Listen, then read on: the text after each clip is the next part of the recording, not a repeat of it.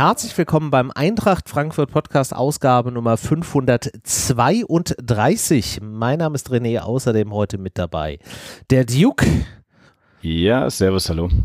Man kennt ihn auch unter Dennis, das soll ich ja immer dazu sagen, sagt der Basti. Und äh, die Hörerschaft hat sich mal wieder gewünscht, dass wir einen äh, Gast haben und diesem Wunsch kommen wir natürlich auch direkt nach. Wir begrüßen recht herzlich den Yannick vom Rund um den Brustring Podcast. Servus, guten Abend, hi. Ja, wir wollen uns äh, dann demnach heute mal ein bisschen intensiver mit dem kommenden Gegner, dem VfB Stuttgart, beschäftigen und werden da gleich über so wunderbare Dinge sprechen wie Länderspieleinsätze, Verletzungen, Taktiken, Aufstellungen und äh, wo das Fanherz gerade vielleicht höher schlägt. Bevor wir dazu kommen, haben wir aber auch in dieser Woche wieder ein bisschen Support mit an Bord und äh, unser Unsere lieben Freunde von Hyundai haben uns einen Text gegeben, den wir euch jetzt mal hier näher bringen wollen. So, bevor wir uns jetzt gleich dann mit unserem nächsten Gegner, dem VfB, beschäftigen, haben wir auch heute wieder Hyundai als Partner hier mit an Bord. Hyundai bietet als offizieller Mobilitätspartner der Eintracht ganz besondere Heimspielerlebnisse und zwar mit dem Hyundai Adler Shuttle. Ich sage euch noch einmal kurz, was das ist.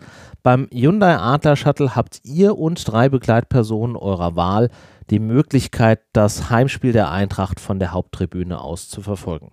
Ihr werdet dafür von einem Chauffeur zu Hause abgeholt und nach dem Spiel auch wieder zurückgebracht.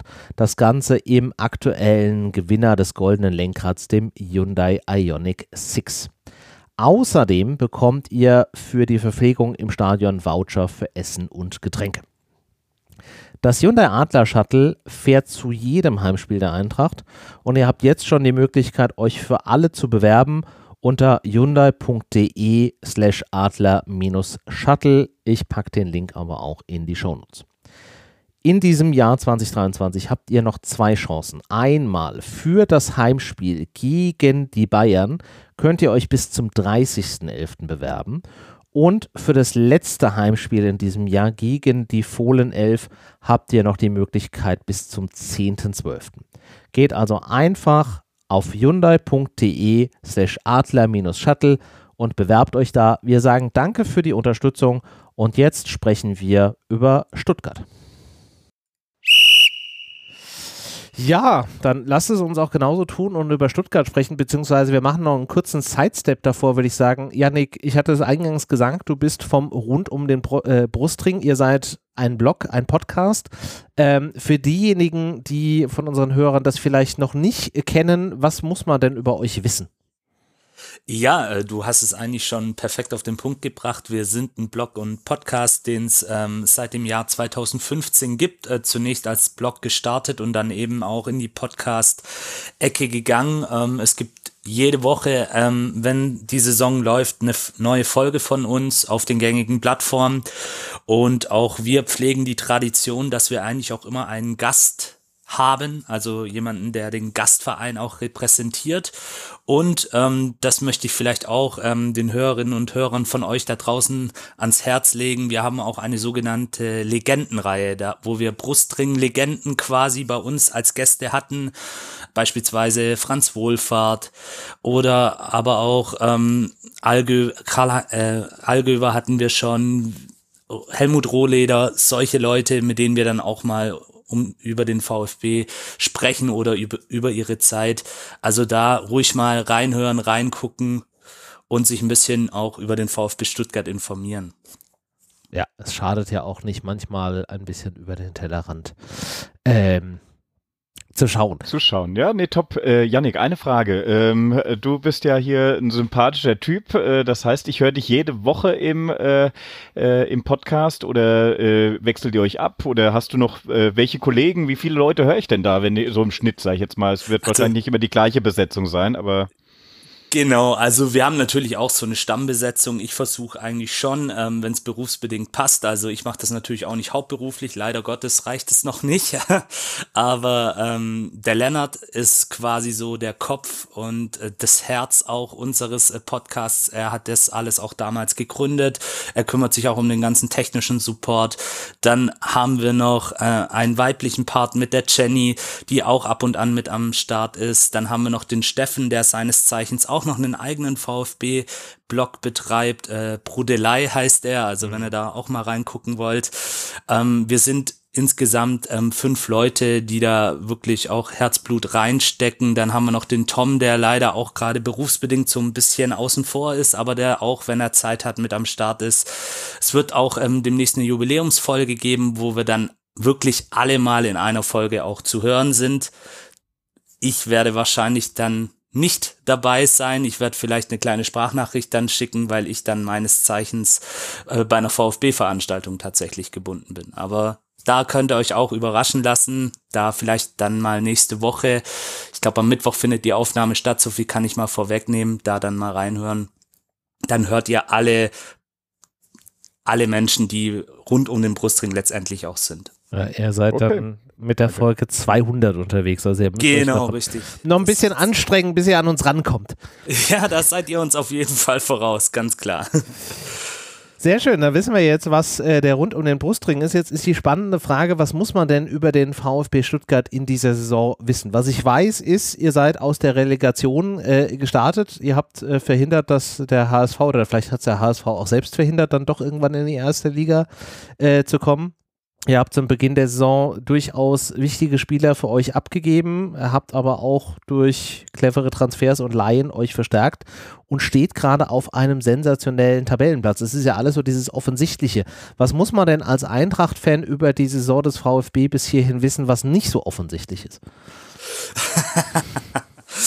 naja, ähm, zunächst einmal. Äh du hast ja schon mal die wichtigsten Punkte vorweggenommen, die ja auch jeder, der sich mit dem Fußball intensiv auseinandersetzt, weiß. Ähm, was muss man noch über den VfB äh, wissen? Dass es gerade doch tatsächlich für VfB-Verhältnisse relativ harmonisch ist, natürlich auch der sportlichen Situation geschuldet.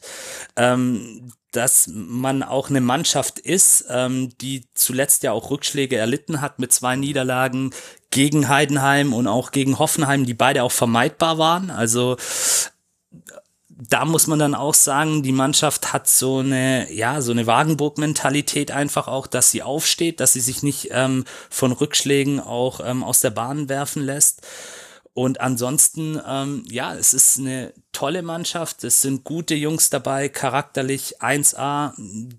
Ja, ich weiß, dieses böse M-Wort, Mentalität, mhm. aber die stimmt, das stimmt einfach und man hat einfach auch einen Trainer mit Sebastian Hoeneß, ja, der wie, wie soll man sagen, wie Arsch auf Eimer passt. Sorry für die Ausdrucksweise. Du, du brauchst nicht hier, hier ist vollkommen eine Narrenfreiheit. Hier kannst du alles, alles sagen. Okay. Ja, ja. okay, ja, aber das ist es natürlich. Und klar, ähm, das Umfeld, das gern auch mal als schwierig bezeichnet wird, das aber trotz allem immer hinter dem Verein steht, ähm, das ist dann natürlich auch eine, eine Sache, die letztendlich ja, zu diesem positiven Lauf gerade mit beiträgt auch. Hm. Ja, jetzt hattest du Hoeneß schon angesprochen, der kam ja, glaube ich, wenn ich das richtig weiß, irgendwie zum Ende der letzten Saison, also er war bei der Relegation, glaube ich, schon mit dabei, ne? Er war bei der Relegation schon dabei, genau. Er kam genauer gesagt ähm, vor dem Pokalspiel gegen Nürnberg damals. Also ja. er hatte dann ein paar Stunden Zeit mit der Mannschaft zu trainieren und durfte dann gleich nach Nürnberg ins Max-Morlock-Stadion fahren, um da dann das Viertelfinale zu spielen, was wir ja dann auch letztendlich ja, gewonnen haben, beziehungsweise dann eine Runde weitergekommen sind, um dann eben gegen eure Eintracht äh, leider Gottes auszuscheiden. Aber man hat einfach gemerkt, da ist jetzt wieder jemand da, der diese Mannschaft versteht, der auch diese äh, Mannschaft, die ja schon immer über das Potenzial verfügt hat, ähm, mhm. der die einfach jetzt wachgekitzelt hat und an auch, und das ist für mich eigentlich der entscheidende Punkt, diese Spielfreude. Wir sind eine Mannschaft, die einfach von der Spielfreude auch lebt, einzelner Spieler, und die hat er wieder zurückgebracht in meinen Augen. Okay. Warum haben es denn die anderen Trainer vorher nicht geschafft? Ich weiß, das sind fiese Fragen, aber. Ja, also ich würde mal sagen, Bruno Labbadia ist einfach, ähm, das war ja sein Vorgänger, ähm, ja, Bruno Labbadia ist halt der klassische Feuerwehrmann und kurzfristig erfolgreiche Trainer, ähm, der aber halt auf lange Sicht gesehen dann einfach ähm, nicht äh, diese Weiterentwicklung ähm, geschafft hat, beziehungsweise dann auch sicherlich das Pech hatte, das darf man auch nicht unterschlagen, äh, dass Hugi Rassi, über den werden wir sicherlich in der Folge auch noch häufiger sprechen, ähm, in seiner Zeit eigentlich ja komplett ausgefallen ist. Natürlich auch ein falsches Spielsystem. Äh, Stichwort Waldemar Anton als Rechtsverteidiger. Das war immer so ein, äh, eine gern genommene Aussage oder auch ein Beispiel, um eben zu zeigen, dass äh, Labadia da vielleicht nicht die richtigen Stellschrauben gedreht hat. Bei Materazzo, das war ja der wiederum Davor. der Vorgänger, ja. der ja auch in der letzten Saison noch Trainer war. Da war ich nach drei Jahren, der war drei Jahre Trainer, das darf man vielleicht auch nicht vergessen. Das ist in der heutigen Zeit im Fußballbusiness auch eine lange Zeit. Da war, glaube ich, einfach zum Ende hin die Luft raus. Da hat einfach nicht mehr, ja, die, dieser, dieser Funke, das klingt jetzt sehr metaphorisch, aber dieser Funke ist da einfach nicht mehr übergesprungen. Man sieht ja äh, Matarazzo jetzt bei Hoffenheim, was er für ein guter Trainer ist, aber da hat am Ende des Tages vielleicht dann auch nicht mehr ja die Energie, die Kraft gereicht und dann hat man sich eben dazu entschieden, ähm, zunächst mit ähm, Wimmer eine Übergangslösung für ein paar Spiele. Ähm, der ist jetzt bei Austria Wien im Übrigen Trainer und dann eben ja Bruno Labbadia und letztendlich dann zum Glück, muss man heute sagen, Sebastian Hoeneß. Hm. Das hattest du gerade eben äh, Gerassi schon äh, angesprochen, wo zumindest ich als Eintracht-Fan mir schon die Frage stellen muss, warum spielt er denn eigentlich noch beim VfB und warum spielt er nicht bei der Eintracht? Äh, hast du eine Antwort dafür, warum er noch bei euch spielt? Ich glaube, weil er, weil er sich einfach wohlfühlt in Stuttgart. Äh, das ist jetzt vielleicht ein bisschen eine einfache Antwort, aber das hat er oft auch äh, durchklingen lassen. Ähm, wenn, man muss, glaube ich, mal die ganze Karriere des Serhugi Rassi betrachten, um das auch vielleicht ein bisschen nachvollziehen zu können als er da letztes Jahr zu uns kam, da haben einige so ein bisschen mit den Schultern gezuckt. Ja, Sehugi Rassi, dem einen oder anderen hat er was gesagt, ähm, weil er ja mal beim FC Köln gespielt hat, mhm. als ganz junger Spieler mit Anfang 20. Und äh, dann hat man im Laufe der Saison eben gesehen, was er doch für ein Potenzial in sich trägt dass das dann natürlich so zum Tragen kommt wie in dieser Saison, das hat, glaube ich, keiner erwartet. Aber ich glaube, er ist ein Spieler, ähm, der mittlerweile auch sehr gereift ist. Er ist ja schon 27 Jahre alt ähm, und der sich jetzt das erste Mal in seinem Leben, und er hatte durchaus Angebote im Sommer, ähm, so richtig wohl und vor allem wertgeschätzt fühlt. Also er ist ja bei uns nicht nur der beste Torschütze aktuell, er ist unangefochtener Führungs- und Stammspieler, was er, wie gesagt, in seinen vorherigen Stationen nicht war, wenn man die gesamte Karriere betrachtet. Und das, das, das merkt er einfach. Und auch diese Girassi, Girassi-Sprechchöre, es klingt jetzt vielleicht ein bisschen kitschig, aber das, das hat, glaube ich, schon was mit ihm gemacht. Ja. Aber wir dürfen uns natürlich nichts vormachen. Ähm, wenn es so weitergeht, dann werden wir wahrscheinlich nicht mehr lange Freude in Stuttgart an ihm haben. Und wenn ich das richtig verstanden habe, kann das sogar im Winter schon passieren, weil er, glaube ich, eine äh, Ausstiegsklausel oder eine festgeschriebene Ablösesumme im Vertrag hat. Zumindest wurde es so durch verschiedenste Medien irgendwie äh, geschrieben. Ist das, ist das richtig? Weißt du das? Ähm, ja, also das ist durchaus wohl so, dass er diese Klausel in seinem Vertrag drin hat. Jetzt muss man auch allerdings sagen, diese Klausel wurde wohl zu, wurde zu einem Zeitpunkt in den Vertrag reingeschrieben. Das war ja im Sommer, ähm, weil er war ja zunächst auch ausgeliehen und dann mhm. haben wir ihn für neun Millionen quasi fest verpflichtet. Da konnte keiner absehen, dass der Junge wirklich so explodiert. Und mhm. sind wir mal ehrlich, für einen Girassi das klingt jetzt komisch, in Normalform sind 17 Millionen eine gute Summe. In Normalform. Ich spreche jetzt nicht von dem Serhu Girassi, den wir der gerade da im, unterwegs ist, ja. im Spätherbst 2023 haben. Jetzt ist es natürlich so, ähm, für diejenigen unter euch, die ein Sky-Abo haben, die können sich ja mal die letzte Sky 90-Debatte angucken. Da war Alexander Werle ähm, zu Gast, unser Sportvorstand, ähm, der ja, oder Vorstandsvorsitzender der VfB AG, um es korrekt zu sagen, äh, der ja dann auch ähm, nochmal auf diese Thematik eingegangen ist natürlich befindet sich der VfB mit ähm, Serhu Girassi und seinen Beratern im Austausch, das ist ja ganz ja. klar. Ähm, jetzt kam natürlich gestern ein Bericht, dass ähm, neben Fulham und ähm, Nottingham Forest, die ja schon bei dem Sommer Interesse an ihm hatten, ja. ähm, jetzt wohl auch noch Newcastle dazugekommen ist. Das ist jetzt aber wirklich ein Gerücht. Ich habe es bisher nur bei sport.de gelesen. Ähm, ich weiß jetzt nicht, ob das wirklich so ähm, schon spruchreif ist, aber es, wir machen uns natürlich auch nichts vor in Stuttgart. Er steht unter Beobachtung. 15 Saisontreffer, einer der besten Stürmer deutlich, Europas. Ja. Also, und wir brauchen uns natürlich nichts vormachen. Also, Fulham und Nottingham Forest, klar, da kann er gutes Geld verdienen, sind aber beides natürlich auch Teams, die in der Premier League um Abstieg spielen. Mhm. Bei Newcastle hätte ich dann schon die Befürchtung. Deswegen aus meiner Sicht kann man da, glaube ich, noch keine verbindliche Prognose auch äh, treffen, wie es jetzt mit ihm weitergeht. Ich persönlich habe für mich als Fan die Hoffnung, da ja auch der Afrika Cup im Januar ansteht, dass er sich sagt, okay, die Saison ziehe ich jetzt noch durch bei Stuttgart, um eben vielleicht auch noch was Außergewöhnliches zu erreichen. Es ist ja noch ähm, das eine oder andere drin, wir sind noch im Pokal mit dabei und dann eben danach zu schauen und in Ruhe dann eben meine Entscheidungen im Sommer zu treffen. Das ist die Hoffnung, die ich Kann habe. ich mir durchaus vorstellen, wie du schon sagst, dann irgendwie Abstiegskampf und so weiter und man möchte sich dann, glaube ich, auch in der Rolle als Spieler, wenn man jetzt eben diesen Afrika Cup hat, da auch durchaus drauf äh, konzentrieren. Also das wären für mich nachvollziehbare Gründe, aber spätestens im Sommer wird es natürlich dann äh, ganz kritisch. Ich glaube, das ist euch aber auch durchaus bewusst, dass spätestens da diese ganze Thematik äh, eine andere sein wird. Absolut, absolut. Also jeder, der sich intensiv mit dem VfB beschäftigt und natürlich auch ähm, sich so ein bisschen mit dem Geschäft Fußball auseinandersetzt, der weiß das. Mhm. Und es wird ja auch schon von VfB-Seite aus, das konnte man auch im ein oder anderen Medium lesen, ähm, wird sich ja auch schon mit Nachfolgern beschäftigt. Ja, ja.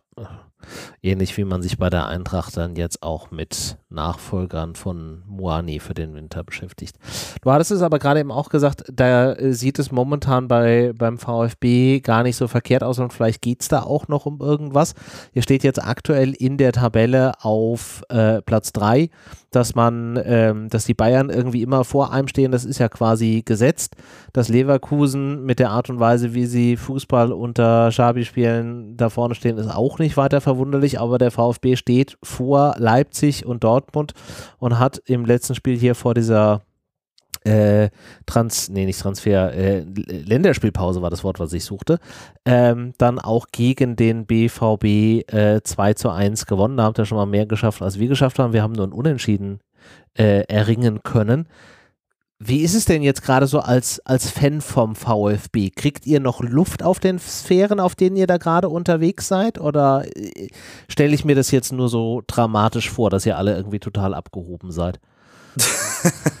also ich glaube, abgehoben ist in Stuttgart, zumindest von den Fans. Ich kenne natürlich nicht jeden Einzelnen, es sind ja doch auch ein paar, aber äh, die Leute, die sich in meinem Umfeld bewegen, die den Brustring auch im Herzen tragen, ähm, die wissen ganz genau, das auch gut einzuschätzen. Natürlich genießt man das auch. Also ich würde jetzt lügen, wenn ich sagen würde, dass ich nicht euphorisch bin, weil nach den Jahren der Tristesse des Abstiegskampfes und natürlich auch der Existenzangst, die du dann ja auch hast letztendlich um deinen Verein, es gab da ja dann auch Berichte und die finanzielle Situation ist ja auch angespannt bei uns in Stuttgart, wie bei vielen anderen Clubs auch.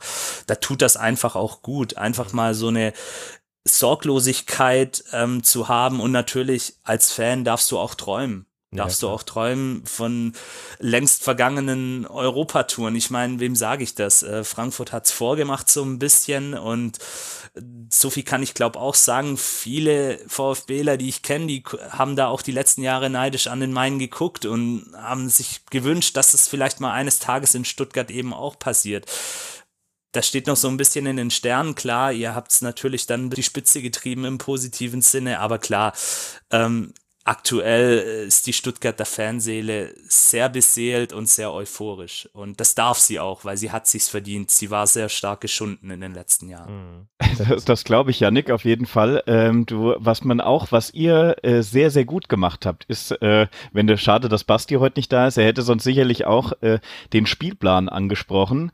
Und ihr habt genau das richtig gemacht, was wir eben im Endeffekt verpasst haben, nämlich in den ersten Spielen. Gut, ich glaube, das zweite Spiel ging zwar verloren gegen, gegen Leipzig auch relativ deutlich. Äh, mhm.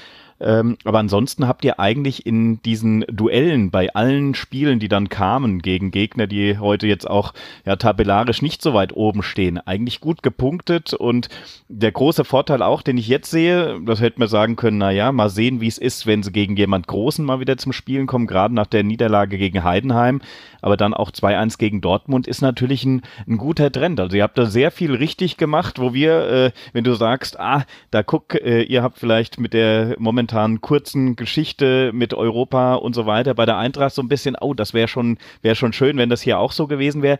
Also mir geht es so, dass ich sage, verflixt, du siehst bei Stuttgart, äh, dass die genau das, äh, den Spielplan ähnlich, ähm, ja, ich sage jetzt mal, machbare Gegner vorne stehen hatten, äh, haben sehr gut gepunktet daraus und da wäre es jetzt auch nicht schlimm, wenn man mal gegen, ja, ich sag mal, gegen die Eintracht mal verliert. Das wäre jetzt äh, zum Beispiel ja kein Drama. Ähm, aber du, du merkst, ihr habt sehr viel richtig gemacht, dass ihr einfach schon sehr früh super gepunktet habt. Auch den Ausfall äh, Gerassi, ich weiß gar nicht, wie viele Spiele er aussetzen musste, war jetzt auch nicht, dass die Mannschaft dadurch jetzt komplett zusammengebrochen ist. Ähm, ich weiß nicht wie, da wirst du sicherlich, kannst sicherlich noch mal kurz drauf eingehen, Janik. Das wäre wär mir lieb, wenn du da noch mal was zu sagen würdest, wie das dann auch das Konstrukt, ist es sehr auf einen Gerassi ausgelegt oder schafft die Mannschaft es auch, ihn, ihn äh, wiederum zu ersetzen? Und ob du das auch so siehst, dieser positive Trend, dass man da natürlich jetzt auch bei den nächsten Spielen etwas lockerer aufspielen kann und ja, mal schauen, was äh, am Ende als Tabellenplatz da übrig bleibt. Erstmal in der Hinrunde natürlich. ja, also äh, zunächst einmal äh, natürlich, wenn du so einen Ausnahmespieler wie Girassi in deiner Mannschaft hast, ist orientiert sich die Mannschaft auch an ihm. Das ist einfach so. Es war ja, wie gesagt, nicht absehbar. Es war jetzt nicht so wie bei, ähm, ist jetzt vielleicht ein gewagter Vergleich, wie bei Harry Kane bei Bayern, wo du gewusst hast, da kommt einer der besten Stürmer der letzten Jahre, mhm. sondern das war ja dann auch so ein bisschen mit einem Knalleffekt, wie Girasida in diese Saison gestartet ist. Mhm. Aber das hat natürlich die Mannschaft mitgerissen und du hast es ja auch gerade richtig gesagt, wir sind gut gestartet, gleich mal mit einem 5-0 zu Hause gegen den VfL Bochum ähm, und dann kam der erste Dämpfer mit der deutlichen Niederlage in Leipzig, aber und das ist eben die große Stärke, die Mannschaft kann diese Rückschläge kompensieren und dann eben auch so einen Ausfall von Serhugi Rassi. Man hat zwar dann ähm, die Spiele gegen Hoffenheim und auch in Heidenheim verloren, wo er nicht dabei war. Und da ihr wisst ja, wie die Medien sind, gleich eine Krise eingeredet. Ja, ja, ähm, klar. ohne Girassi ist der VfB doch nichts.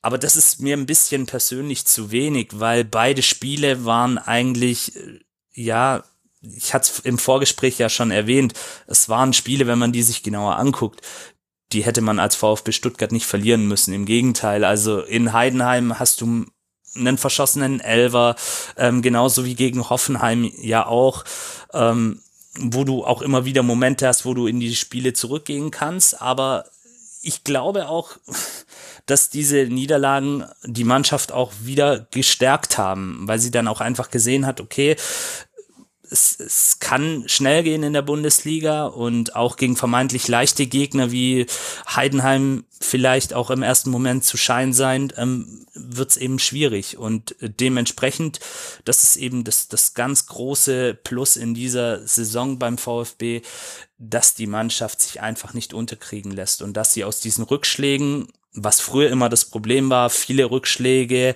und hängende Schultern Jetzt ist es das genaue Gegenteil. Es gibt den einen oder anderen Rückschlag, aber man steht wieder auf. Man lässt sich nicht abbringen vom Matchplan, von der taktischen Ausrichtung. Und das ist einfach der Grund, warum das dann auch so gut läuft. Und dann hast du natürlich, klar, dann hast du so ein Momentum, dann hast du so einen, ja, ich würde mal sagen, so eine Welle, die du dann auch reitest. Bisschen, ich sag immer, ein bisschen wie so ein Surfer in, in, an, am Strand von Forteventura, der dann eine schöne Welle erwischt hat und die dann einfach voll und ganz ähm, ausnutzt, um eben da den perfekten Drive zu kriegen. Und so ist es aktuell beim VfB eben dann auch. Dankeschön, ja. Spannend. Also ich glaube, das, was Dennis äh, gesagt hat, ist natürlich nicht zu unterschätzen. Ihr seid wesentlich besser in die Saison reingekommen, aber ihr habt auch deutliche Ergebnisse erzielt, wie du gerade eben gesagt hast. Und das hängt dann auch so ein bisschen sehr an dem, an dem Mannschaftsgefüge. Jetzt bin ich so ein bisschen mh, mm, gespannt auf das Spiel am, am Samstag, weil ich finde, dass da gerade vom, also unabhängig davon, dass wir ein Eintracht-Podcast sind, aber dass da gerade zwei ähm, durchaus spannende Mannschaften aufeinandertreffen. Stuttgart, die vielleicht so ein bisschen über dem, dem Pensum spielt, weil es halt einfach gerade als Mannschaft so gut harmoniert und ähm, seit längerem im Flow ist und eine Eintracht, die jetzt gerade auch komplett in diesem Flow äh, angekommen ist, die jetzt gerade nach dem holprigen Start in den letzten Spielen ihren Weg gefunden hat, äh, die Leichtigkeit so ein Stück weit wieder äh, gefunden hat, Tore äh, geschossen hat, wo auch so das ein oder andere ineinander ähm, passt. Janik, was erwartest du denn für ein Spiel da am Samstag? Auf jeden Fall ein sehr unterhaltsames, spannendes Spiel. Ähm, auch ein Spiel, das den Namen Top Spiel, wie es ja vom äh, gängigen Fußballsender Sky auch kolportiert und ähm, beworben wird, ähm, auch aller Ehrenwert ist und auch den Namen zurecht trägt. Also zwei Mannschaften, die glaube ich, gut im Soll sind. Also der, der VfB mehr, mehr als das sogar. Ähm, so ein bisschen die Überperformer der Liga gegen äh, die Über Performer der letzten Jahre, würde ich sagen. So würde ich es vielleicht äh, unterhaltsam zusammenfassen. Also die aktuellen Überperformer gegen die Überperformer der letzten Jahre.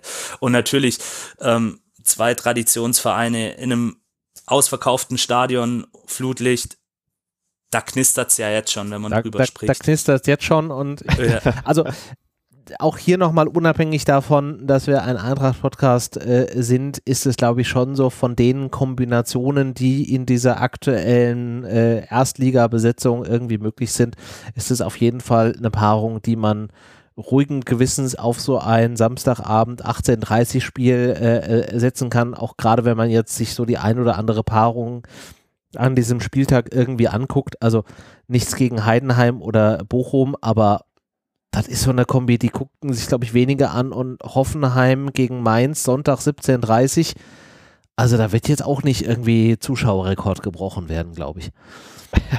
ja, auf jeden Fall. Und das Schöne ist ja, äh, um es noch ein bisschen einfacher runterzubrechen, könnten wir auch sagen, die drittbeste Offensive spielt gegen die aktuell viertbeste. Also wenn du immer Tore, Gegentore natürlich ja. anschaust, viert, äh, viertbeste äh, Defensive ist natürlich für uns äh, ja kein Geheimnis. Robin Koch äh, ist ja weiterhin äh, Fragezeichen. Da hoffe ich mal, dass das sich auch wieder alles noch mehr stabilisiert und wir am am ähm, Samstag dann auch wieder in voller äh, Defensivstärke auftreten ja. können. Ich äh, nehme dir die Hoffnung leider sehr ungern, aber wir werden. Heute hat er individuell trainiert, ne? Meine ich nur. Er hat, das ist natürlich. Er hat, glaube ich, gar nicht großartig trainiert. Also Koch wird immer noch raus sein. Und oh, wir haben ja auch nach wie vor noch diese wunderbaren Freuden äh, der Länderspielpause.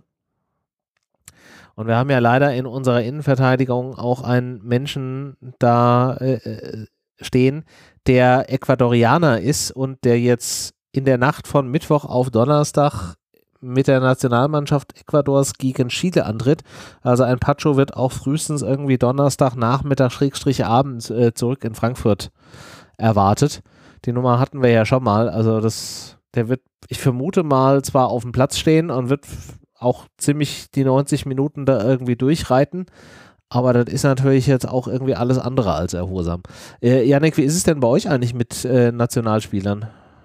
Ja, also natürlich äh, fangen wir wieder mit ihm an. Serhu Girassi ähm, mit der Guinea aktuell in der WM-Qualifikation. Hat heute, also wir nehmen ja heute am, am Dienstag, Dienstag. auf, genau, hat heute Mittag äh, deutscher Zeit gespielt und verloren. Ähm, davor, ähm, vor ein paar Tagen war auch nochmal ein Qualifikationsspiel, äh, das er gewonnen hat, wo er dann aber auch nur 36 Minuten zum Einsatz kam. Äh, da beten, glaube ich, gerade viele VfBler, äh, dass er auch wirklich fit wieder zurückkommt. Ähm, ob es dann gleich für 90 Minuten reicht. Er hatte ja am vergangenen Bundesligaspieltag beim Heimsieg gegen den BVB seinen Auftritt in der ähm, 81. wo er den Elver zum entscheidenden 2 zu 1 dann auch versenkt, ähm, aber eben mit kurzer Spielzeit. Ähm, ich da wird man jetzt, denke ich, auch aus VfB-Sicht äh, kein unnötiges Risiko eingehen, zumal man ja auch einen guten Stellvertreter in Anführungsstrichen mit Dennis Undaff hat. Ansonsten ähm, Chris Führig, unser deutscher Nationalspieler, ähm, nicht mitgereist zur Nationalmannschaft, weil er eine Erkältung hatte, konnte aber am heutigen Dienstag ähm, zum Trainingsauftakt in dieser Woche ähm, wieder mittrainieren. Der hatte eine Erkältung. Ähm, Enzo Mio kam auch, äh, musste auch frühzeitig von der U21 von Frankreich ähm, zurückreißen, hat einen Schlag aufs Knie bekommen, also hat er da auch keinen Einsatz dann in den Spielen, aber der hat heute auch wieder mittrainiert und da ist es wohl nur eine kleine Knieprellung. Und ansonsten dann natürlich Silas, ähm, der auch ähm, mit der kongolesischen Nationalmannschaft bei der WM-Qualifikation ähm, der afrikanischen Nationen gespielt hat, ähm, der hat auch, ähm, glaube ich, eine Niederlage, ja, eine Niederlage gab's für ihn. Ähm, der wird auch am jetzt am Donnerstag wieder zurück erwartet, äh, Mittwochnacht, Donnerstagmorgen, da sind wir natürlich auch gespannt und da muss man auch gucken, ob es dann letztendlich für 90 Minuten reicht. Und natürlich Hiroki Ito mit der japanischen Nationalmannschaft, auch ein wichtiger Spieler, der bisher auch eigentlich in fast allen Spielen von Anfang an auf dem Platz stand. Ähm, also da haben wir auch mit zu kämpfen auf jeden Fall. Mm, also auch durchaus der ein oder andere mit äh, entweder Spielminuten und Reisezeit oder äh, nur Spielminuten in den Knochen. Also auch bei euch durchaus dann interessant, weil es ja auch ähm, ja, Stammspieler sind, die ihr einfach quasi ja in jedem Spiel mehr oder weniger drin habt. Absolut, absolut, ja. ja, ja. Ja, Dennis, was machen wir denn da jetzt mit dem Samstag? Wie, wie sind wir denn so stimmungstechnisch da unterwegs? Oh, also, ich glaube, dass es ein guter Zeitpunkt ist für das Zusammentreffen, ähm, weil wir so ein bisschen, ja, wieder wieder den, den äh, Anker geworfen haben. Äh, du merkst, dass die Eintracht motiviert ist, äh, merkst, dass wir eine sehr gute Entwicklung haben und ich glaube, am Anfang der Saison äh, gegen Stuttgart zu treffen, was sehr, sehr gut schon zu Beginn performt hat, gerade so, ja, ich sag jetzt mal rund um den äh, ja, niedrigen einstelligen ähm, Spielplantag. Äh, da bin ich froh, dass wir jetzt aufeinandertreffen. Äh, klar, ich hätte mir auch gewünscht, dass wir mit äh, voller Montur, auch gerade wenn du dann wieder siehst, äh, Robin Koch, das tut halt uns schon ganz schön weh, weil wir, äh, ich weiß nicht, Yannick, äh, inwieweit ihr da sehr breit mit dem Kader aufgestellt sind. Bei uns ist es normalerweise, wir haben einen eindeutigen A-Kader und dann von der Bank ist es an der einen oder anderen Stelle doch etwas dünn belegt und äh, kann eventuell auch, ja, gerade bei den drei Wettbewerben, ihr seid, glaube ich, auch im Achtelfinale vom DFB-Pokal, ne? Ihr spielt, glaube ich, sogar ja, gegen Dortmund, genau. oder? Ja, gegen Dortmund, genau. Ähm, deshalb, also da, da merkst du natürlich diese Belastungen. Ähm, das, halt das ist schon krass jetzt mit Länderspiel. Genau, ist das halt genau, echt genau. ärgerlich, weil da haben wir halt nur die drei, ich sag mal, wenn jetzt ein Spieler irgendwie zentrales Mittelfeld irgendwie ausfällt, da hast du Alternativen. Außenbahnen kriegst du auch noch irgendwie alternativ besetzt. Aber gerade Innenverteidigung ist halt so ein bisschen der Schmerzpunkt, was wir ja auch zum Beginn der Saison gesagt haben, dass wir da eigentlich so drei A-Verteidiger haben. Dann hast du einen Smolcic, von dem du eigentlich erwartest, dass er auch so ein A-Verteidiger ist, der sich aber da noch nicht so richtig reingebracht hat aber jetzt notgedrungen es einfach tun muss und dann wird es halt hinten raus schon wieder irgendwie irgendwie dünn, ne? Da hast du dann da irgendwie. Makoto Hasebe. Du hast mhm. dann einen Hasebe, den, den Dauerbrenner, der wahrscheinlich irgendwie mit 52 hier noch irgendwie im Kader stehen wird. Ähm, dann hast du einen Jakic, den du da irgendwie noch reinwerfen kannst. Ähm, Collins ist auch noch nicht so richtig irgendwie an der, an der A-Mannschaft dran. Und wenn es halt irgendwie ganz auf hart kommt, dann schmeißt der Timmy Chandler da irgendwie in die Innenverteidigung. Das will ich mir aber auch gar nicht vorstellen. Ja, dann aber eher Viererkette statt äh, Dings, das dann umgestellt wird.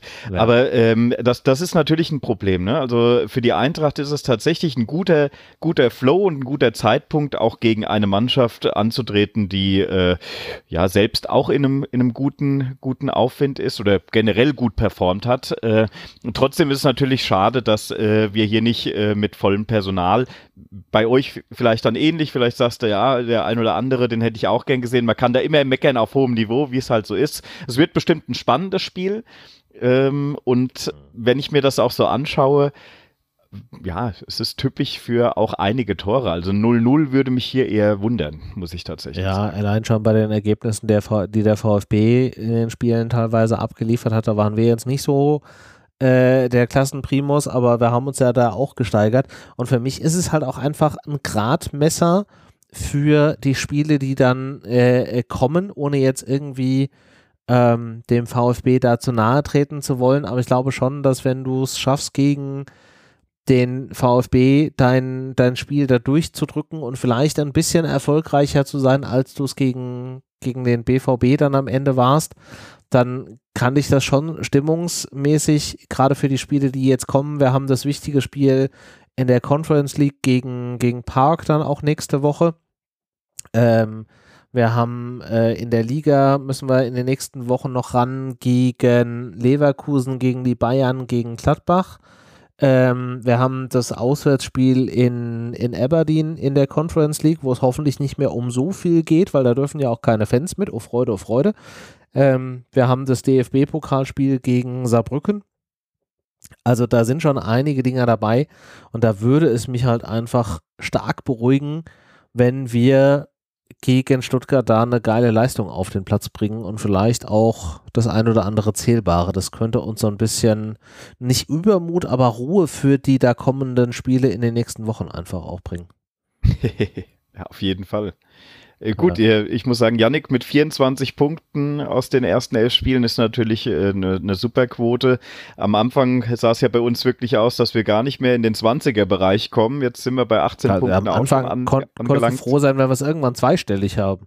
ja, ja, ja, ja, ist, ist wirklich, also muss, muss man so hart sagen. Dementsprechend, ja. äh, also ihr trefft auf jeden Fall auf eine Eintracht, die äh, mittlerweile ein System auch gefunden hat und drücke alle die Daumen, äh, dass äh, auch die, zumindest die Offensive, die momentan äh, relativ äh, gut performt hat, auch äh, spielen kann, gut und gesund. Ich glaube, von der Länderspielreise sind sie, glaube ich, äh, alle die jetzt sind, wieder da. Die sind wieder da. Also sowohl Mamouche als auch Chaibi hatten ja nur ein Länderspiel jeweils am, warte, ich habe die Seite hier noch offen.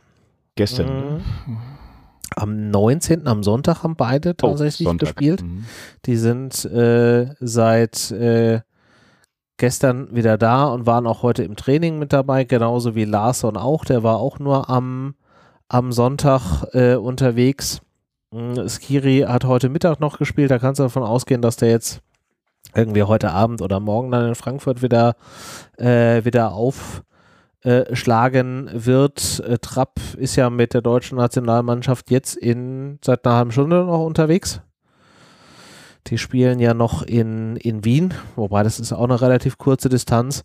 Das einzig Kritische, Kritische ist wirklich äh, Pacho, der jetzt hier, wie gesagt, in der Nacht von Mittwoch auf Donnerstag im Estadio Rodrigo Paz noch äh, in Ecuador spielt. Also der wird mit einem gewissen Jetlag dann da aufschlagen.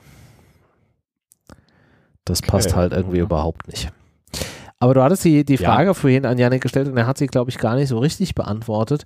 Ähm, wie hoch hängt dir denn dieses Spiel gegen die Eintracht jetzt gerade auf? Also, ich sag mal, ähm, 24 Punkte ist ein solides, ein solides Polster.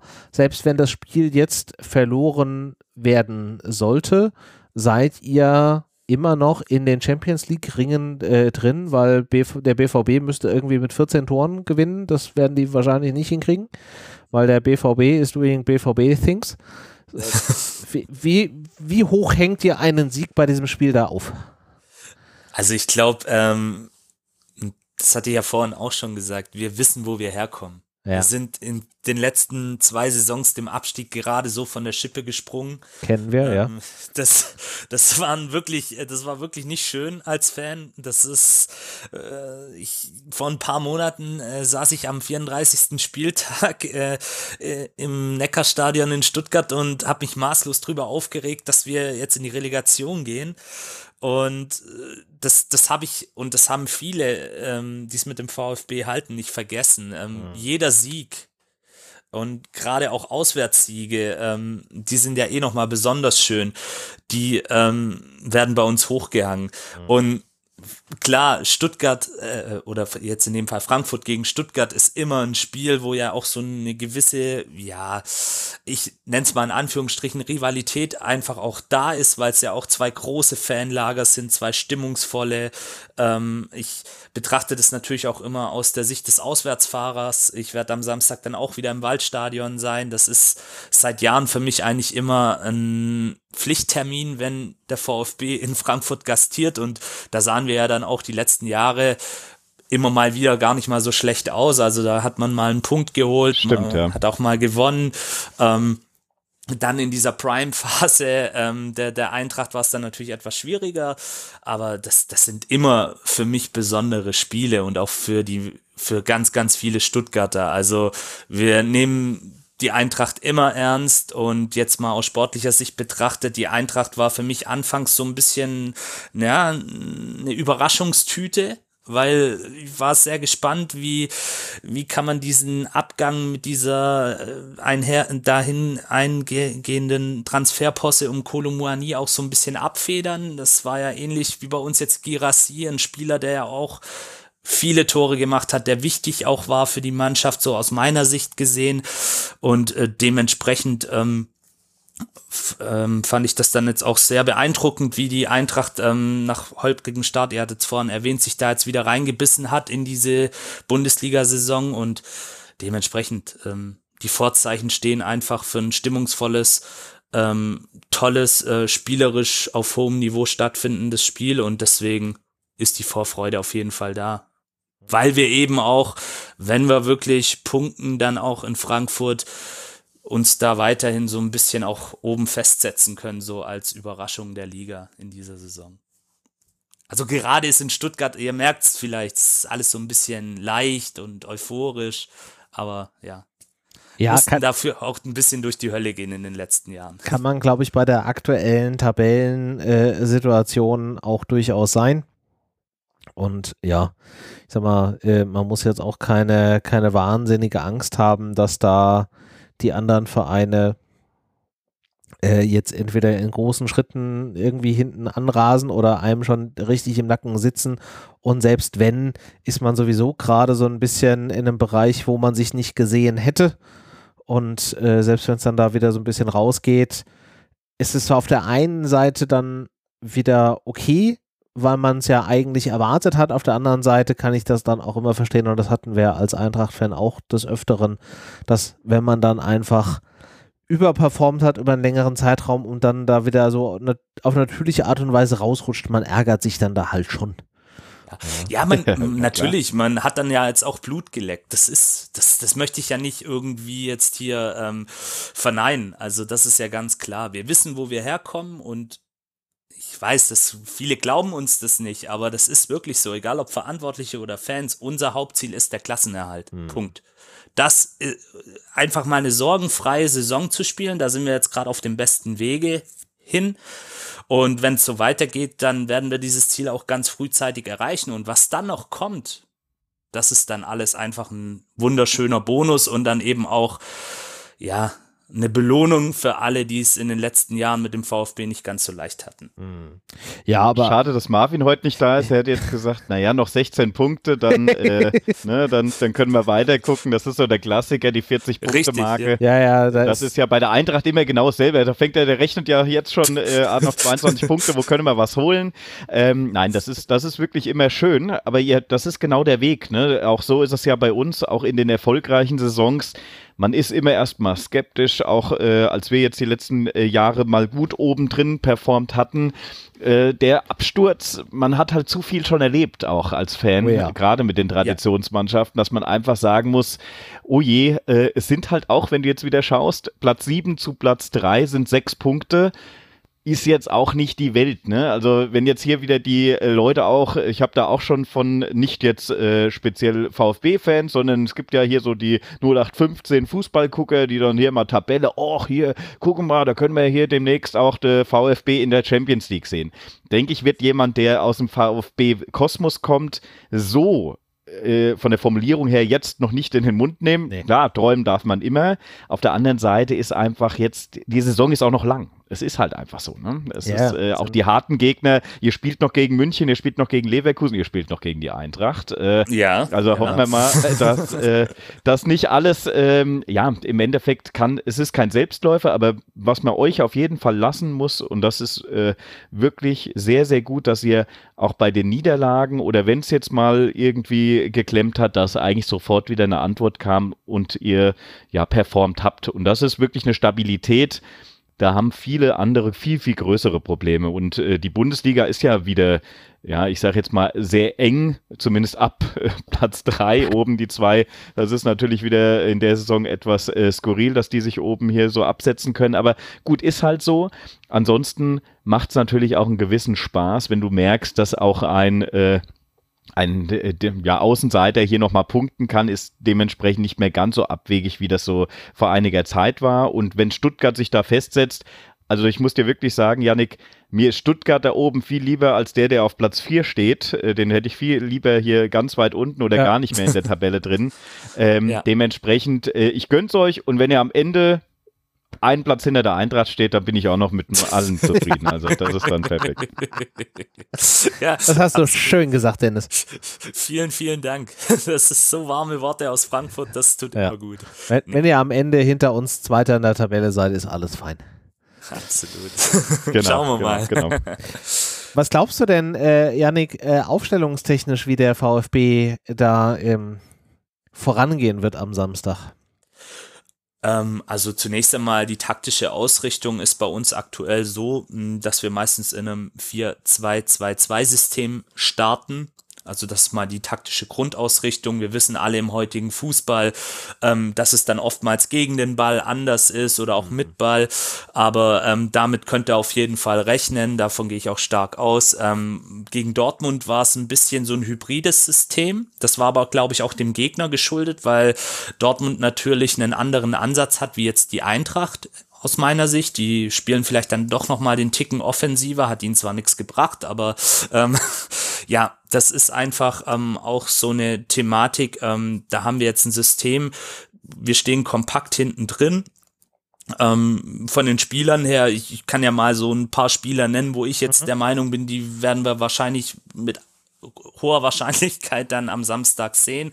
Also zunächst einmal, was Verletzte angeht, haben wir eigentlich zurzeit, ähm, wie gesagt, ähm, Joscha Wagnumann beispielsweise kam jetzt gegen Dortmund nach einer längeren Verletzung zurück. Der hatte sich bei der U21 EM im Sommer ähm, einen Bruch des, ich glaube, Mittelfußes war es zugezogen. Ähm, der hat jetzt auch, ja, also der ist jetzt auch wieder am, an Bord. Ähm, da bin ich mal gespannt, auch im Hinblick auf die Rechtsverteidigerposition, wer da dann starten wird. Das war immer so eine Position, die in den letzten Spielen auch gern mal personell durchrotiert wurde.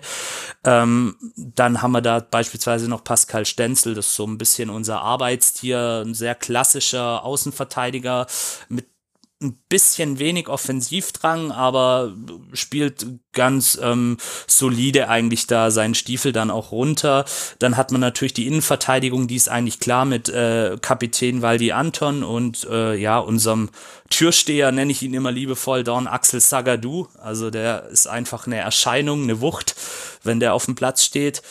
Ähm, und dann auf der linken Seite ähm, da war es ganz interessant. Gegen Dortmund war dort ähm, dann eben Mittelstädt auch eingesetzt. Ähm, Hiroki Ito ähm, ist dann für ist dann in die Zentrale gegangen und Anton auf rechts. Also da wird gern auch mal durchgemischt. Also das sind dann auch alles Spieler.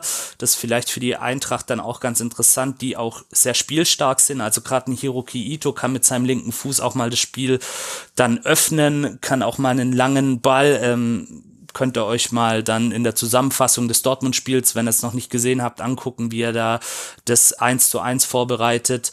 Das sind so typische Spielzüge, die dann auch von den Innenverteidigern her ausgehen.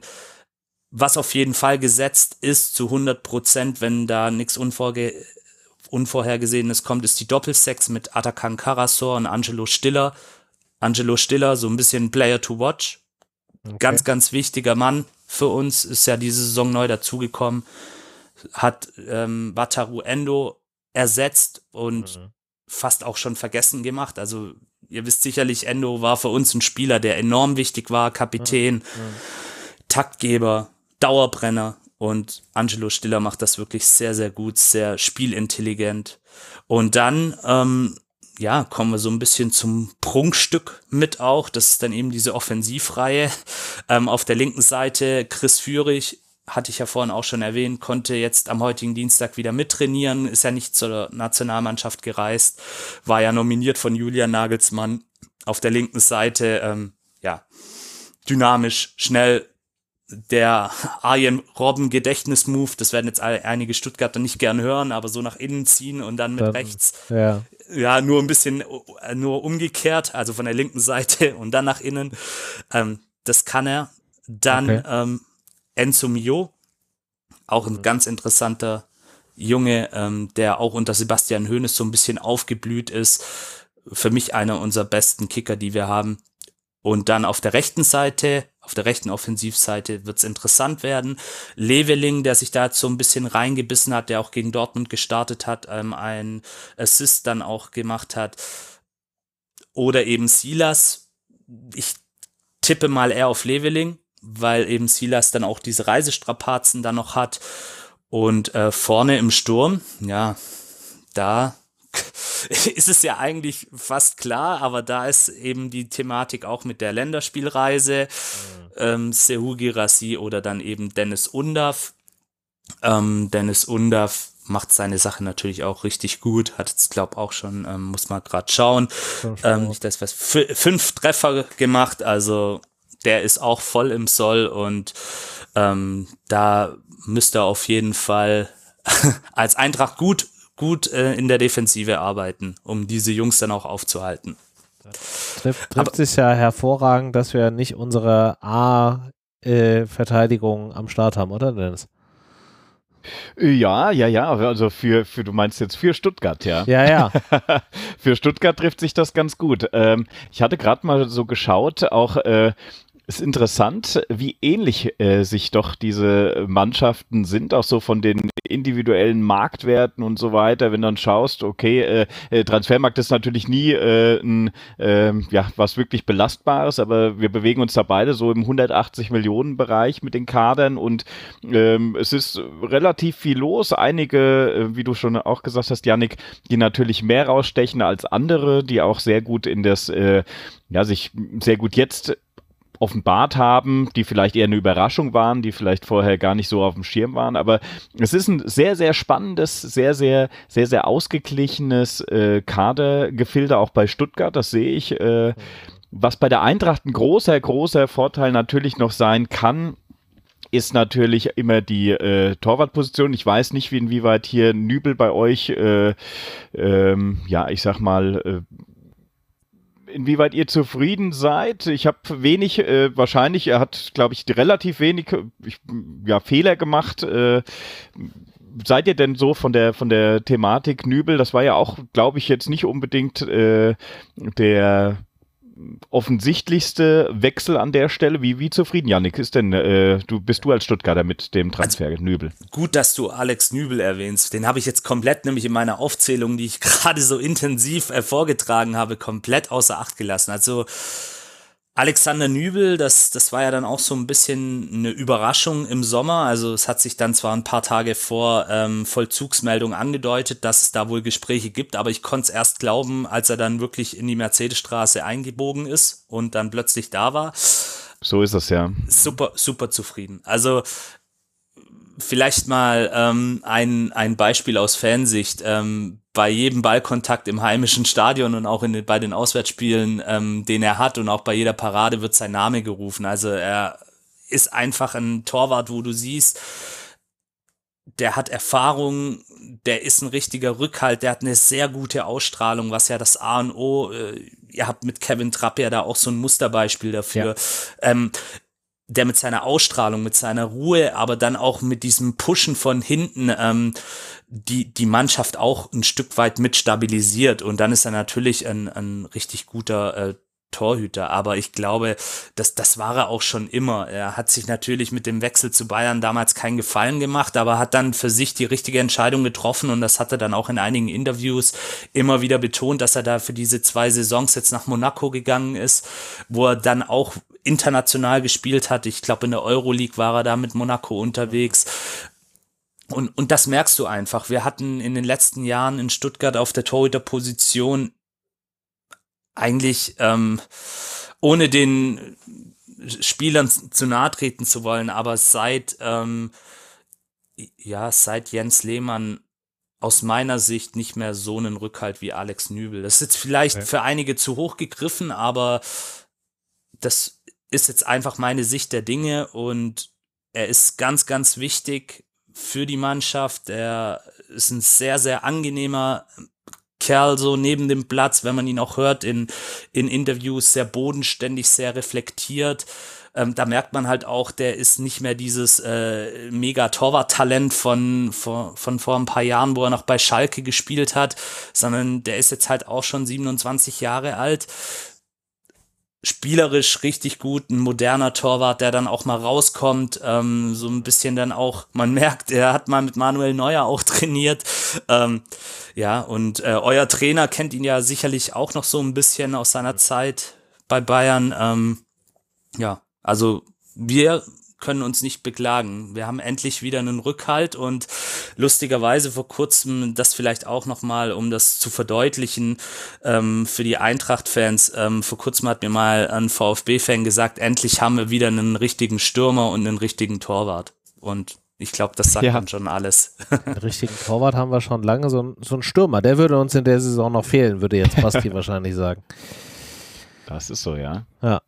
Mindestens einer. Mi mindestens, mindestens einer. einer. Mindestens einer. Ich habe da sehr große Hoffnung auf die Wintertransferperiode. Dennis, was machen wir denn aufstellungstechnisch? Äh, Koch müssen wir ja ersetzen. Ich tendiere dazu, ihn einfach durch Smolcic zu ersetzen. Ich glaube, das ist so der most obvious Move. Das ist es ja, genau. Das ist die, die offensichtlichste Lösung auf jeden Fall. Ähm, ja, weil ansonsten müsstest du ja das System umstellen, weil, ne? Oder Hasebe, aber boah.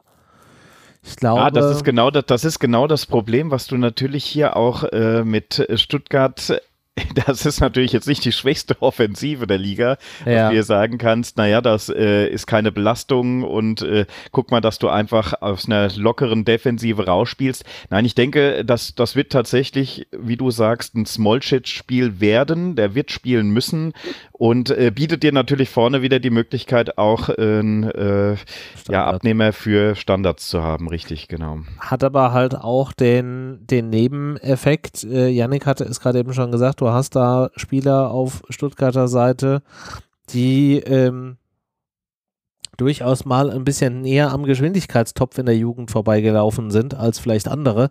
Und Smolcic ist jetzt auch, also der ist ein richtiger Brecher. Und ich glaube, der hat auch wesentlich mehr auf dem Kerbholz, als man ihm da so aktuell zutraut. Aber er ist jetzt auch kein Geschwindigkeitsmonster. Das schnellste ist er nicht, das stimmt. Ja. ja. Aber äh, da haben wir ja als Alternative mit dem Hasebe, da muss man sagen, noch, noch mehr Defin äh, ja, sozusagen äh, ja, der, der hat halt irgendwie 200 Jahre äh, Ninja-Abgebrühtheit auf dem, auf dem Zettel. Stellungsspiel. Ja. Stellungsspiel hilft dir aber auch nicht immer. Ja, ja, ist richtig. Aber der hat halt einen Überraschungsmoment, der steht dann halt einfach vor dem Spieler, wo der nicht mit gerechnet hat. Ja. Ja, ja, aber du hast ja schon in dem Spiel auch gegen Bremen gesehen, äh, dass Molcic den, den Vorrang bekommen hat. Ich denke, das wird wieder so sein, dass du auch wahrscheinlich diese Smolcic, Pacho, Tuta äh, Dreierkette und ähm, wahrscheinlich, äh, wir können es ja ein bisschen weitergehen mit äh, einem äh, Max auf links, der ja im Endeffekt in der Conference League sehr ähnlich spielberechtigt. Das heißt, hier wird er wahrscheinlich zum Einsatz kommen. Ja, denke ich auch. Der, na, die rechte Seite ist für mich immer eine spannende Seite. Da bin ich mal gespannt, inwieweit du da äh, den Klassiker setzt oder ob du da vielleicht noch eine bessere Idee hast. Aber ja. was ist denn dein Take zu rechts? Mein Take ist aufgrund der doch leicht höheren Konstanz und dessen, dass man ja gegen, wie du gesagt hast, eine durchaus ähm, bewährte Offensive bei Stuttgart vielleicht auch ein bisschen mehr, ja, auch Defensivfähigkeiten braucht, würde ich da eher auf Buta setzen. Ähm, mir tut es ein bisschen leid um Ebimbe an der Stelle, den ich da als Alternative sehen würde. Ähm, aber ich glaube einfach, nein, andersrum gesagt, mich hat es sehr aufgeregt, die Art und Weise, wie Ebimbe in den letzten Spielen dann dieses Rücklaufverhalten da gezeigt hat. Ähm, da ist er ja schon so ein bisschen für, ja, abgestraft, ist jetzt vielleicht zu hart gesagt, aber er hat da einen Denkzettel für bekommen und es war ja dann auch besser. Aber ich würde ja. da gerade irgendwie mehr Credits an einen Booter ähm, geben. Das ist aber ich tatsächlich so eine Position, die mir schwer fällt, ähnlich wie mit der, der Offensivreihe auch, wen man da spielen lassen sollte. Das, äh, ja, okay, gut. Also du äh, sagst, dann bleiben wir doch einfach mal dabei. Buta, auch Knauf ist für dich keine Alternative auf rechts, ne? Ich hatte Knauf überlegt, weiter nach vorne zu setzen, habe mich dann aber jetzt dagegen entschieden. Knauf ist, glaube ich, schon einer, den du, und das ist, musst du im Spiel dann einfach gucken, wenn du siehst, da bieten sich irgendwie Räume an dann kannst du da halt schon irgendwie auf den Pace von einem Knauf und vielleicht dann auch von einem Ebimbe irgendwie gehen. Aber ich würde ihn jetzt nicht in der Startelf sehen, sondern würde da bei dem Altbewährten bleiben. Und plus und die Variante im Zusammenspiel Chaibi plus Buta da auf der rechten Seite, da waren halt schon ein paar geile Aktionen auch in letzter Zeit vorbei. Ich glaube, die Räume kriegst du gegen Stuttgart. Ähm, und wenn die dann auch nur ähnlich da agieren, dann könnte das einfach schon smart werden. Bin ich voll bei dir auf jeden Fall. Ich denke mal, äh, Doppel 6 stellt sich, oder Doppel 6 in Anführungszeichen, ja, also 6, 8 stellt sich von alleine auf mit Larsson und Skiri. Ne? Wollte ich gerade sagen. Also wenn, das ist so das, das Optimum, ähm, da würde ich momentan nichts dran ändern und ich glaube, die sind auch beide so drauf, wenn denen nicht irgendwie beide Beine irgendwie fehlen, dann stehen die da Samstag auf dem Feld. Ja, unabhängig davon, wie viel sie gelaufen sind. Gut, Larson war jetzt sowieso schon wieder im Training. Skiri kommt ja dann morgen wahrscheinlich wieder. Aber die werden spielen. Also, das ist ja. einfach immens wichtig. Was ist denn mit den beiden Offensivpositionen, die wir noch haben? Chaibi habe ich ja jetzt schon gesagt. Ich glaube, der ist auch relativ safe. Dann brauchst du einen zweiten Zehner und einen Stürmer oder zwei Stürmer, denn das überrascht mich. Gut, also ich sag mal, Mamouche äh, in der Form, in der zumindest die letzten Spiele war, brauchen wir den. Das ist äh, für mich auf jeden Fall eine gesetzte Nummer in der Startelf. Mhm. Ich würde anfangen, du sagst ja, eventuell Knauf da vorne wieder reinzusetzen. Das hat mir nicht so gefallen, muss ich tatsächlich sagen, nicht? was ich da äh, gegen Bremen gesehen habe. Nein, okay. das war, war nicht ja, mein, gut, Bremen mein war, Fall. Bremen war jetzt nicht sein, sein Glanzstück. Also den Meisterbrief hat er mit dem Bremen-Spiel definitiv nicht bekommen. Ähm, ja, kann ich verstehen.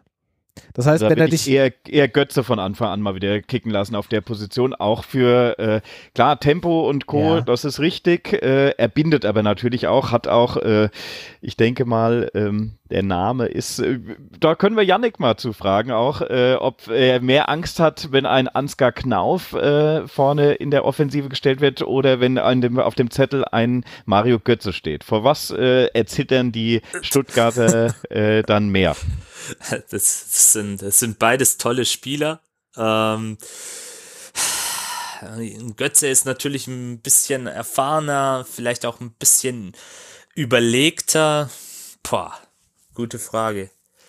Ich würde sagen, mit Götze. ich frage ich frag es anders. Okay, wunderbar, ja. die Antwort ist schon da. Sonst hätte ich ja. anders gefragt. Eher die, das Tempo eines Knauf, was im Endeffekt ein, ein Mittel äh, der Defensive zu überspielen oder auch da äh, Torgefahr auszustrahlen. Oder lieber ein ein Götze, der mal einen Steckpass spielen kann, wie du sagst, auch ein bisschen mehr den Raum, die Ruhe im Spiel hat natürlich. Ähm, was ist, ja. also du denkst auch, dass ein Götze vielleicht hier der für unsere Seite etwas geeigneter sein könnte mm, als Anfang. Wenn, wenn, wenn man es jetzt natürlich so argumentiert, ähm, ihr hattet es ja auch vorhin schon richtig gesagt, ähm, wir geben den Gegner natürlich auch Räume und zum Beispiel die Hoffenheimer haben die dann auch richtig gut bespielt ähm, mit ihren schnellen Offensivspielern dann kann man natürlich auch ähm, aus Eintrachtssicht ähm, sagen, okay, so ein Ansgar Knauf ähm, mit seiner Dynamik, mit seiner Schnelligkeit, der kann dann diese Räume auch bespielen.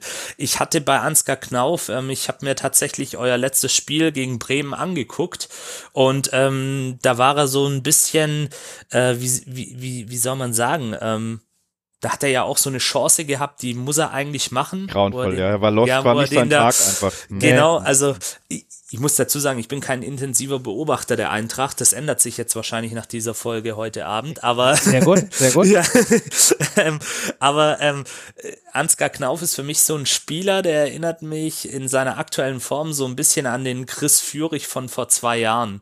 Also du siehst, der hat ein Megapotenzial keine Frage. Also richtig, richtig gut und hat ja dann auch schon mit der Eintracht damals die Euroleague gewonnen. Also wirklich ein, ein, toller Junge, auch sehr sympathisch. Habe ihn da mal in so einem YouTube-Format gesehen, wo er da seine Wohnung gezeigt hat. Also mhm. richtig netter Kerl. Mit dem würde ich auch, glaube ich, gern mal ein Bierchen trinken gehen. Aber ähm, ich glaube, den von der Bank zu bringen, wäre für den Samstag Jetzt muss ich aufpassen hier, jetzt gebe ich euch hier ja noch Tipps. Noch Tipps? Ja, ja, ja, ja, Richtig, wir, richtig. wir erzählen es keinem, wir sind doch unter uns ja weg.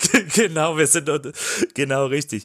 Ähm, nee, ähm, Spaß beiseite. Also das sind beide Spieler, die dem VfB natürlich ähm, auf verschiedene Art und Weise gefährlich werden können. Aber ich würde sagen, für den Anfang den Götze und dann, äh, wenn die Räume dann vielleicht und die Abstände doch größer werden, ähm, dann eben letztendlich Ansgar Knauf für eine Schlussoffensive aus Eintracht-Sicht. Aber wie gesagt, ich habe eben das Spiel gegen Bremen gesehen und da war ich ein bisschen ja verwundert, dass er da ja, so ein bisschen ja, in der Luft hing die Konstanz ja. fehlt bei ihm einfach auch okay. oft. Wir haben jetzt gedacht, er ist jetzt äh, ein bisschen aus diesem Tief. Er hat auch am Anfang ja gar keine Spielzeit bekommen, einfach äh, äh, weil es wohl auch im Training und sowas nicht so ganz gepasst hatte. Dann äh, hat ja. er sich hierbei rausgearbeitet, hat äh, sehr gut performt, hat auch sehr viele gute Spiele gemacht. Äh, ja, Bremen-Spiel, sagen wir mal. Ja, Machen wir mal einen Haken dran. Das war jetzt nicht die, ja. nicht die Glanzleistung. Okay. Okay. Ähm, aber im, im Grundprinzip auch René, um da von deiner Argumentation her, das war jetzt, denke ich, auch der Punkt, den du äh, wolltest mit Tempo und äh, vorne Räume ausnutzen, ist natürlich ein Knauf, auch jemand, der da sehr gut arbeiten kann. Ja. Ähm, ein Götze kommt mir natürlich momentan ich bin gespannt, wie er sich wiederfindet, weil äh, nach der Babypause und der Verletzung und was weiß ich allem, der, er ist noch bei weitem nicht bei dem Niveau, wo ich Mario Götze sehen will äh, oder auch schon gesehen habe.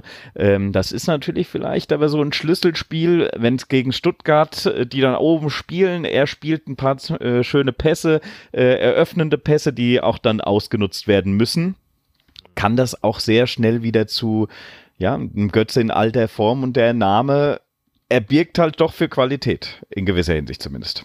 Ja. Hat er oft zumindest. Ja. Ich habe auch tatsächlich in meiner Aufstellung Götze drin, weil ich auch glaube, ähm, dass ich habe das so ein bisschen gesehen wie Janik, ich glaube, Knauf ist jemand, den du dann auch später einfach noch bringen kannst, um da nochmal ein bisschen Dynamik da irgendwie drauf zu bringen, wenn es einfach darum geht, nochmal ein bisschen Pace auch ähm, auf dem Feld zu haben. Und ähm, das wird ein ziemlich hart umkämpftes Spiel und Götze ist für mich der Charakter, der hoffentlich ein bisschen Ruhe da reinbringt und die Übersicht hat. Ähm, und wir haben ja weiterhin über Jaibi und Mamouche immer noch Geschwindigkeit da. Ich hoffe, er meckert nicht so viel. Das ist wahr, ja. ja.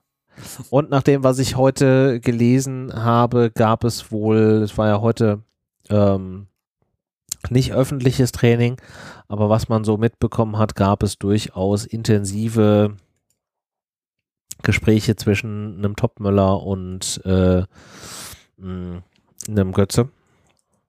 Von daher glaube ich, dass das so die Tendenz für das Wochenende ist. Und drücken wir die Daumen. Also, wie gesagt, äh, es ist jetzt ganz wichtig, es darf sich keiner mehr verletzen. Es ist Dings aber auf beiden Seiten. Ich, äh, ist auch immer schön, wenn äh, äh, alle ja, wir machen ja immer hier die schönen Aufstellungen. Dienstag ist noch lange hin bis Samstagabend. Ja, äh, drücken wir die Daumen einfach, dass ne, dass alle, alle fit bleiben, dass vielleicht auch der ein oder andere doch noch zurückkehrt. Also äh, mit dem Robin Koch, das tut mir natürlich schon weh, wenn du sagst, das ist aber eigentlich die Messe gelesen. Ich hatte so ein bisschen eine Resthoffnung, weil nee, ich, also ich weiß gar nicht, über welchen Kanal kam irgendwas mit Individualtraining und ja, äh, ich habe da ja, keine, ich noch drauf gehofft. Ich habe ja. da keine Hoffnung. Ich glaube, Stuttgart kommt da einfach zu früh. Ähm, zu früh. Und das ist ja auch wie wir es ja vorhin schon gesagt haben, es ist jetzt ja nicht so, dass wir da jetzt noch zwei Top-Innenverteidiger zur Auswahl haben. Mm. Und jetzt kommen diese Knackerspiele, jetzt kommen die wichtigen Spiele auch dann im ja, darfst du auch jetzt nicht in der Conference stimmt, League ja. und im mhm. DFB-Pokal. Ähm, das, da darfst du jetzt auch kein Risiko irgendwie eingehen. Also da würde ich jetzt eher, wenn er jetzt so ein bisschen in der Tendenz ist, sagen, okay, Stuttgart ähm, kämpfen wir uns jetzt anders durch wir gucken mal, wie fit er vielleicht gegen Park ist. Und dann hast du ja in der nächsten Woche ähm, DFB-Pokal. Also in der Woche nach Park, nicht in der nächsten Woche, sondern in der Woche nach Park, hast du dann DFB-Pokal. Und äh, Saarbrücken wird einem das Leben auch nicht einfach machen. Yannick, du musst uns aber noch äh, darüber informieren, wie sieht es bei euch mit Standards aus? Ist das äh, was, die Eintracht hat nämlich äh, in den ja, letzten Wochen tatsächlich gelernt, auch gefährliche Standards zu schlagen und das äh, etwas äh, ja, zu, ihren, zu ihren Gunsten auch nutzen zu können. Ist denn da eine Möglichkeit da, dass das bei Stuttgart sowohl in der Defensive vielleicht ein gangbares Mittel für die Eintracht ist oder müssen wir selbst aufpassen, dass es nicht, äh, ja, dass nicht bei uns zu oft klingelt aus Standards? Dafür beobachte ich auch leider Stuttgart zu wenig, um äh, da was sagen zu können. Deshalb hoffe ich mal, dass du uns ein bisschen weiterhelfen kannst. Äh, ja, also Standards würde ich jetzt mal sagen, haben sich ähm, bei uns so ein bisschen verbessert, wobei das dann auch in den letzten Spielen so ein bisschen wieder nachgelassen hat. Ähm, wir, haben auf jeden Fall bei Standards, also gerade bei Eckbällen haben wir natürlich mit Sagadu, mit Girassi, ähm, Jungs, die dann auch sehr kopfballstark sind. Also da muss man schon auch aufpassen. Aber ähm, bei der Eintracht sehe ich da ja auch den ein oder anderen Brecher, der das gut wegverteidigen kann. Also von daher ähm, Freistöße aus ähm, nahen Distanzen auch eine Thematik. Mhm. Da haben wir mit Angelo Stiller, mit Enzo Mio auch ähm, Spieler, die richtig gut ähm, dann auch letztendlich diese Freistöße ausführen können. Aber ich würde das jetzt nicht, ähm, da würde ich dann eher aus dem Spiel heraus aufpassen als VfB-Gegner. Tatsächlich eben mit dieser Schnelligkeit und Dynamik mhm. Und eben mit einem sehr Hugi Rassi in einer absoluten Topform. Ähm, das wäre so mein Hauptaugenmerk. Ähm, tatsächlich haben wir auch diese Saison schon den ein oder anderen Elfmeter bekommen bekommen. Also wir sind da dann auch ähm, ziemlich oft am im 16er unterwegs, aber Standards, ähm, da haben wir, glaube andere Stärken aktuell in Stuttgart würde ich mal so sagen. Okay. Also es ist okay, mhm. klar, kann immer ein Tor draus entstehen. Ich meine, wir, wir spielen ja auch Bundesliga, ne? Das sind alles Jungs, die die ja. kicken, die die sind mal eines Tages ähm, haben die sich entschieden, wir, ich will das beruflich machen und haben auch das entsprechende Talent.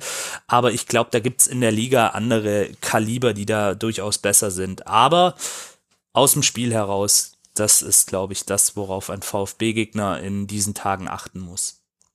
Okay, sehr gut. Wunderbar, da wissen wir Bescheid. Wir haben gesehen, äh, ich hatte mich äh, noch in die, äh, na, die typische Seite wahre Tabelle.de äh, hatte ich nochmal geschaut. Äh, ja, seid ihr mit, äh, ja, sozusagen 24 Punkte und äh, da kam nichts dazu. Bei der Eintracht äh, waren es ja doch die eine oder andere Fehlentscheidung in dem Jahr, die äh, uns dazu geführt hat, dass wir sechs Punkte verloren hatten. Äh, also wir wären tatsächlich Punkte punktgleich, wenn alles äh, angeblich zumindest, wenn du diese äh, Tabelle natürlich dann heranziehst äh, und die Szenen sagst, okay, äh, da hätte es eigentlich dann zu Punkten kommen müssen. Ähm, wie ist das von deinem Gefühl her? Hattet ihr viel äh, Glück, viel Pech? Äh, ist es im Endeffekt, ähm, ja, war nicht, war nicht viel Engagement des äh, VAR nötig? Äh, wie, wie ist es da gewesen? Seid ihr im Moment eher auf der, auf der Glückswelle und äh, muss man da gucken, oh, hoffentlich geht es nicht mal in die andere Richtung, dass sich ausgleicht? Oder sagst du, nee, ist alles, alles locker bis jetzt? also, ähm, ja, natürlich ist es dann auch oft so, ähm, dass dann, äh, wie jetzt gegen Dortmund auch, ähm, das, dieser Elver dann, der dann zum 2-1 führt, ähm, das ist ein Elfmeter, den will der Silas natürlich auch, mhm. aber ähm, Gregor Kobel stellt sich da auch ein bisschen ja, aus Dortmunder Sicht gesprochen, ein bisschen doof an. Also wenn er wegbleibt, Silas läuft so ein bisschen Richtung Eckfahne auch schon fast oder mehr zur Grundlinie hin, dann, dann passiert da vielleicht auch gar nicht so viel. Aber ja, also ich würde jetzt sagen, natürlich haben wir mit der einen oder anderen Entscheidung, da möchte ich uns nicht davon freisprechen, auch Glück gehabt. Also das hätte man, also den Elver jetzt gegen Dortmund ähm, zum 2-1, den kann man definitiv geben. Da war ja auch kein VAR, also der VAR hat es natürlich im Hintergrund nochmal gecheckt, das ist ja normal. Aber ähm, da hat Tobias Stieler gleich auf den Punkt gezeigt und dementsprechend würde ich sagen, ähm, ja, ich meine, wir kennen alle die VAR-Problematik. Ja. Also das ja, ist ja, ja wirklich, da, wenn wir da jetzt anfangen zu diskutieren, ich glaube, dann sitzen nee, nee, nee, nee, nee, da, nee, nee, nee, darum ging es mir gar nicht, Janik. Es ging mir mehr darum, äh, also es sind ja, äh, wenn du so in der Eintracht-Bubble bist, sind natürlich viele unzufrieden über das aktuelle, äh, ja, ich sage jetzt mal Verfahren, was wir einfach in ein paar Spielen erlebt haben, wo wir sagen, okay, äh, äh, Wahnsinn, für was haben wir dann dieses System überhaupt, wenn es dann doch zu so komischen Situationen immer mal kommt. Da sagst du aber, und so lese ich auch die, äh, wenn ich das hier bei wahre Tabelle und so weiter mir anschaue, lese ich auch raus, dass es im Endeffekt klar immer knifflige Szenen gab, aber nichts, wo ihr jetzt sagt, Mensch, da wurde man in der Saison aber schon äh, zweimal richtig beschissen oder äh, der Gegner wurde an der Stelle äh, beschissen und wir haben die Punkte zu gut geschrieben bekommen. Also das war definitiv dann noch nicht. So. Also, also tatsächlich nicht, nein. Ähm, die Niederlagen, die wir hatten, ähm, die haben wir uns selber zuzuschreiben. Das ist einfach so. Also, das, das waren ja tatsächlich bisher nur dann diese drei Stück eben am zweiten Spieltag gegen Leipzig. Da haben wir halt komplett die zweite Hälfte verschlafen. Mhm. Ähm, und äh, wie gesagt, gegen Heidenheim und gegen Hoffenheim haben wir auch einen Elver für uns bekommen. Haben wir dann eben nicht genutzt. Aber ja, das ist vielleicht auch noch für euch interessant. Ähm, Elfmeter. Da hatten wir zuletzt ein bisschen so eine Krise. Also, außer natürlich Serhugi Rassi tritt an. Also hm. das vielleicht. Krise mit, mit, dem Schießen oder mit dem Hals? Ja, ja, ja, genau. Also tatsächlich war es ja so, wir haben dann äh, gegen Hoffenheim einen Elfmeter verschossen, wir haben gegen Heidenheim einen verschossen. Ähm, also das war dann schon so ein bisschen ähm, dann auch ein kleiner Fluch, der da auf unseren äh, Schultern gelastet ist und dann auch gegen Dortmund den ersten Elfmeter, äh, äh, Dennis, äh, nicht Dennis Undaf, Chris Führig war es, ähm, der da verschießt. Also ja, das vielleicht auch noch so der Vollständigkeit halber. Wenn, dann haben wir uns selber ein bisschen das Leben schwer gemacht. Aber ja, ich hab, bin jetzt gerade noch mal so die, die Spiele durchgegangen. Ich kann mich jetzt tatsächlich an, an keine Szene erinnern, die klar im Spiel, im Stadion, wisst ihr selber auch, ähm, da ist man immer emotional. Ja, sagt, unbedingt. Ist, ja, ja. Aber im Nachgang tatsächlich ähm, jetzt nichts. Und ich hoffe, es bleibt auch so. Also ganz klar. Das wünschen wir euch auch dass ihr da wenig Dinge habt, über die ihr euch äh, aufregen müsst, weil es macht halt einfach keinen Spaß. Definitiv. So, jetzt brauchen wir noch einen Ergebnistipp von dir, Janik. Das ist immer so die letzte äh, Aktion, dass wir dann nochmal äh, tippen, wie die Spiele denn ausgehen. Normalerweise haben wir in diesem Podcast die Regel, es wird nicht gegen die Eintracht getippt. Ähm, da machen wir bei Gästen dann schon mal eine Ausnahme, ähm, wenn es nicht zu hoch ausfällt. okay, okay. Also, ähm, wir haben es ja vorhin schon gesagt, es wird ein sehr spannendes Spiel. Ich glaube auch, dass es ein Spiel auf Augenhöhe wird. Ähm, wie gesagt, ähm, die Eintracht hat sich gefangen, der VfB reitet gerade weiter die positive Welle des Erfolgs. Und deswegen, ähm, um da jetzt auch einen friedlichen Abschluss dieser wirklich tollen Folge und Aufnahme heute zu finden, tippe ich auf ein 2 zu 2. Ähm, wir sehen viele Tore, wir sehen viele Offensivaktionen und nehmen dann einen hart erkämpften Punkt mit in unser Ländle und ich glaube, damit könnten dann auch beide Teams gut leben. Natürlich abhängig vom Spielverlauf, ganz klar. Also das mal dahingestellt, aber ich sage ein 2 zu 2 unentschieden. Dennis? Hm, ja, das wäre natürlich ein, ein äh, fairer Ausgang. Ich muss dir aber sagen, ich hoffe in heimischem Stadion bei einem äh, schönen Flutlicht, äh, dass wir mit einem kleinen ja, Bonus noch rausgehen und am Ende 2 zu 1 gewinnen. Ja, ich bin da auch so ein bisschen in der Richtung wie, wie Dennis. Ich glaube, wir müssen einfach, ähm, weil wir ja diese, diese letzte Phase vor uns haben, da ein bisschen mehr Gas geben. Hm, wir haben das Heimspiel. Ähm, ja, es ist schwierig, schwierig zu sagen oder schwierig, das jetzt irgendwie an Fakten festzumachen, aber ich glaube, wir haben so einen kleinen Ticken auch die Nase vorn. So würde ich es mir zumindest wünschen. Ähm, ich glaube aber trotzdem, dass wir da jetzt nicht so solide abwehrtechnisch unterwegs sind. Deswegen habe ich hier mal so ein 3-2 aufgeschrieben.